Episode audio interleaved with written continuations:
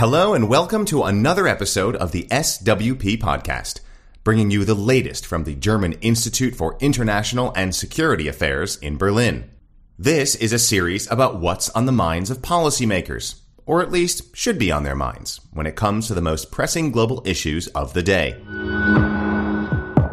Today is Thursday, the 26th of August, 2021, and we're looking at the future of French foreign policy and what it means for Germany.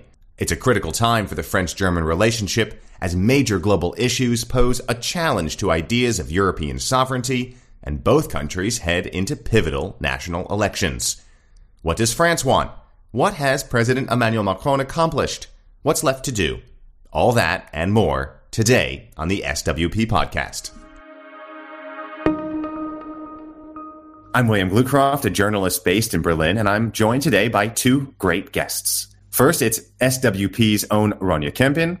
Her work focuses on Franco German relations and security and defense policy and the role of the Front National and populism in France. She's the author of a SWP research paper from earlier this year that looks at France's foreign and security policies under Macron. Hello there, Ronja. Hello. And from the French Institute of International Relations, we have Paul Maurice, also an expert on Franco German relations. Welcome to the podcast, Paul. Hello. This is, of course, a huge topic. It is not a new topic, but there is so much to dig into. Why don't we start with you, Ronja? Where do Franco German relations stand today? Yeah, well, the, the glass is always uh, half empty, I guess, um, from my from my perspective uh, when it comes to Franco-German relations. But it's simply because expectations are so high when one looks at France's and Germany's um, role um, in the integration process of the European Union on on the global um, stage. Right now, I would be a bit critical um, with regards to our to our two um, countries under the impression of what is going on in Afghanistan. I think um, we see once more that there um, has not been a Franco a German alignment uh, on the evacuation. There has not been the same assessment um, on the situation on the ground um, in Kabul and in uh, Afghanistan. And this is one, I guess, um, of the latest um, example in, in a long um, history of examples where we come to the conclusion that France and Germany still have to do much more homework when it comes to foreign and security um, policy issues. Paul, maybe you can jump in there for a second. What's been surprising to you about Franco-German relations in the in the past few years, under as Macron has been president? Let's say it works, uh, and uh, at the end, it works. Uh, there is always problems in the Franco-German relation, in the history of Franco-German relation. But we we saw that in the, the last few months, few years, with the recovery plan, for example, it, it, it finally works. I'm maybe too optimistic, but uh, it, it it will be better. Okay, so Paula says things are better. It, it actually works, this relationship. Mm. you say we're always so negative about it. Where does that negativity come from? Why are we so down on the Franco German relationship? And who is so negative about it? France and Germany have been the motor of European uh, integration. Everyone is expecting spectacular, um, almost spectacular um, cooperation, which is difficult, I guess, um, to achieve, especially in in a world that is constantly um, changing. In a European Union where common ground is much more difficult um, to to find than it was in the early 90s. So on the one hand side, I guess we have this huge um, expectations, and we have a much more complex uh, environment for France and Germany to um, to really make a difference. If I may be more critical with my uh, German um, fellow countrymen, I guess there is always some suspicion um, here in Germany when it comes to the Franco-German relationship, and here the tendency in Berlin still prevails. The French, they really want to, you know, take us into their um, tiny little um, bloody wars, um, post-colonial um, issues, um, and and we don't want to be forced to engage. And yet, Germany is involved with French right. operations. Maybe you could talk a little bit about that. If if if there's that skepticism there about getting pulled into French interests, mm. and yet Germany is doing that, that that seems to me like a bit of a of a contradiction in terms of German policy as it views France Uh, I can be critic uh, about uh, French policy. It's sometimes some post-colonial with Africa. It's complicated because uh, France has a, a, complicated history with uh, this this part of the world. But the African countries want to be uh, uh want uh, France help, and France is today not the, the, big power as France would like to be, and the, the, President Macron wants a European uh, autonomy, strategical autonomy, and wants uh, maybe it's complicated, but he wants a secu- European security policy, and Germany have to, to do some something for for this solidarity. So that's maybe more the French perspective of things, Ronja. Is that how you, from a German perspective, see things? the French always want want the German to be more normal and to finally become. Um, bit more French, um, so to say. So French is normal in, in, in, this worldview. For the French, the French are normal and the Germans are not normal, but have to be normal, I guess. And normal in that case means more inclined towards um, foreign policy or, or, military intervention, sending uh, soldiers um, abroad, use the military as a foreign policy mm. instrument, a tool which is definitely, of course, not the case for Germany. Uh, here, uh, still, I guess we have the conviction um, that the military is is an instrument of the ultimate last resort. Whereas in France, I guess the military is, is employed much or at a much more earlier stage. And so hmm. this is still, I guess, a big hmm. um, issue between our two uh, countries and probably one of the biggest uh, stumbling stones when it comes to the question of European strategic autonomy. What does it mean? Autonomy from whom, for what? mm. um, here we differ um, substantively, I guess, between France and, and, and Berlin. And maybe a normality uh, on the French side uh, means foreign policy without the United States. That means that if uh, Germany uh, sends soldier abroad, uh, Germany is not under US protections. There is uh, also um, a big difference in this normality. What, what means normality? It's NATO. For Germany, it's U.S. nuclear umbrella, and in France, we have all own uh, uh, nuclear weapon, and it makes that France see his position in the world in Europe as the big power. More now with the Brexit and so on, France is the, the only military power in, in, in Europe. So nuclear weapons is, is, is the big difference then. That, that's kind of it. It's a big it, but I'm not so sure whether the nuclear um, question is really um, the the biggest elephant in the room. I mean, over the last 50 years, we have not been able um, to overcome our perceptions of international relations and our own role. And as long as we cannot find common ground between Paris and Berlin on what shall NATO be there for, how should NATO um, look like in 10 to 15 years, what is in the 21st century the value of um, the transatlantic relationship. How reliable is the U.S. for um, Europe? Where and how do we want to engage, be responsible as Europeans in the area of security um, and defense politics? I mean, it's for more than 20 years that we tried to establish some sort of EU common foreign and security um, policy. Um, and we see how little progress um, we are able to to make because of this non-existence um, of the Franco-German um, couple.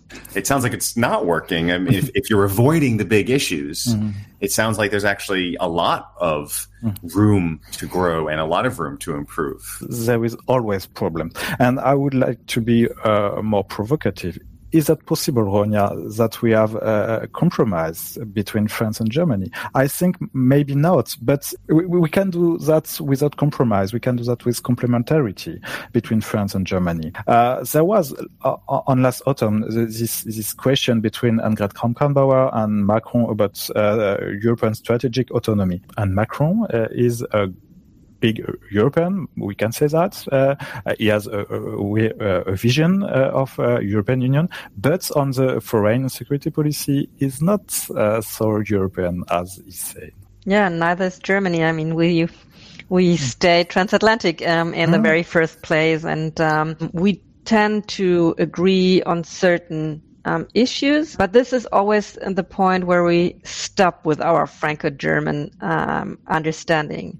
And every time a crisis appears, um, my impression is that we almost start from zero and try to find and define our common ground when the the crisis is running at full speed. One of the the biggest issue right now on our respective tables would be to have an agreement on how to cope with the great power rivalry that is going on between the US um, and China. Um, where do we, as France and Germany, as the leaders of the European Union, want to position the EU um, in this great power? There is no um, alternative power couple, trio, or whatever con- constellation um, that could jump in and fill the void um, that France and Germany have left on a, on a variety of, of issues lately. What about the domestic politics of Germany and France? Do maybe the other country misunderstand or not understand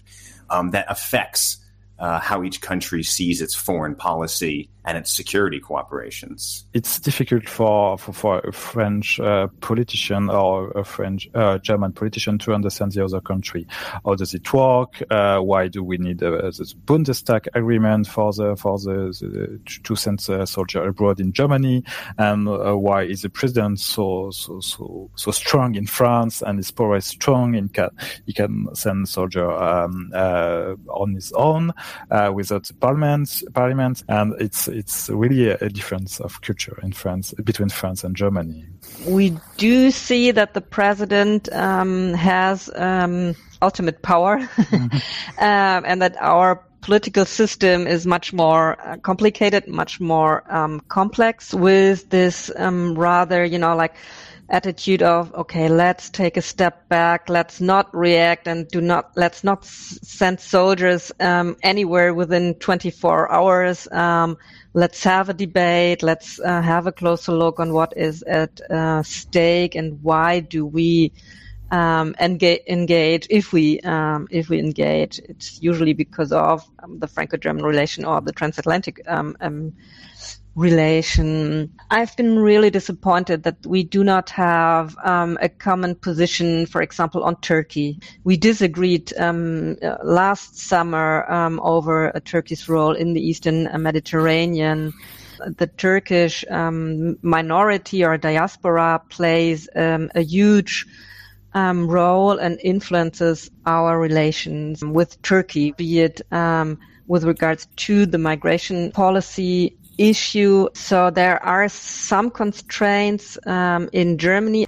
And maybe there is a difference of culture between France and Germany. In France, we have soldiers um, uh, on the streets uh, since the attacks in the 90s. Soldier um, means security, domestic security, and also foreign uh, security. Uh, Mali and uh, and, and uh, um, Plan Vigipirate are the same on, on the French side. It's there is a, a big complementarity and some countries uh, cannot understand that uh, Mali is really a, a, a question of domestic uh, security in France, and it can it can be interesting interesting to to see uh, what are the proposition of the other country uh, to to to the Franco-German couple. As most people know, elections coming up, big elections in both countries. Germany just a few weeks away, France just a few months away. So what is that going to do to the French German relations? We of course don't know who's going to win in either election in either country. So why don't both of you give me your best and worst case scenarios for the Franco German relationship as it relates to its security and foreign responsibilities and objectives? It's, it's complicated to, to speak about France because the election uh, will come um, uh, uh, in in, the, in, a few months, and we, we don't know uh, who are the candidates. Uh, maybe Macron, probably Macron, but we don't know really. In Germany, we, we know that there is today three possibilities. And uh, in these three possibilities, different possibilities for the Franco-German relation. Uh, with Armin Laschet, it's a stability. It's a little like under Merkel area, we, whatever works. Uh, it's it could be easier. Uh, with uh, Scholz, uh, Scholz uh, is maybe more involved in the Franco relation, as he said. He, he worked good with uh, Bruno Le Maire, the, the, the French uh, um, finance uh, minister, and Annalena Baerbock is and the, the, Green Party are maybe more in the for the European politics are more like uh, La République en Marche, uh, Macron's party in France, and uh, they can maybe good work together. The, the worst case would be on the French uh, authorities side, maybe a red, red, uh, green uh, coalition because it's complicated to, to manage with a left wing government. And Ronja, what's what's your well, take? yeah, exactly, um, exactly. so my worst case scenario would be uh, that Marine Le Pen would really win um, the presidential elections. This is the biggest stress test that I can ever imagine um, for the Franco-German relationship relationship if one of the founding uh, member states of the European Union really elects um, a right-wing nationalist um, or xenophobic, um, whatever um, you might uh, want to call her, um, person as um, as president. I think it is difficult to come up with, you know, how to cope with a president uh, or a possible uh, President uh, Le Pen um, from from the German side. So that would really be a worst case scenario. My um, best case uh, scenario would be um, that we will have um, winners um, on both sides of the Rhine um, that really get along very well and that are really willing to transform both our societies and the European Union and really address um, issues um, that really move us into the 21st um, century, um, have an ambitious um, political um, agenda for both our countries and the European Union. The intermediate scenario would be what Paul just called to have some sort of continuation on both um, sides because we have to be um, more uh, active and proactive um, in the Franco-German um, relationship. And so I keep my fingers crossed um, that we um, will have on both sides in France and in Germany winners who will really stand up to um, the challenges um, in the Franco-German um, relationship and really try to make a difference.